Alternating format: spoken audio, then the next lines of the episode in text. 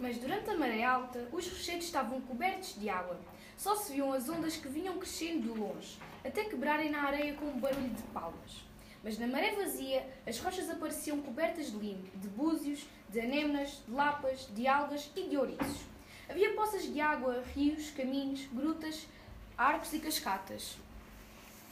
Isabel nesse tempo tinha 11 anos e por isso ia todos os dias da semana ao colégio, balançando a sua pasta cheia de livros, ora numa mão, ora na outra. Mas às quatro horas voltava para casa, lanchava a correr e saía para a quinta. Isabel não tinha irmãos e por isso sabia brincar sozinha, conversar com as árvores, com as pedras e com as flores.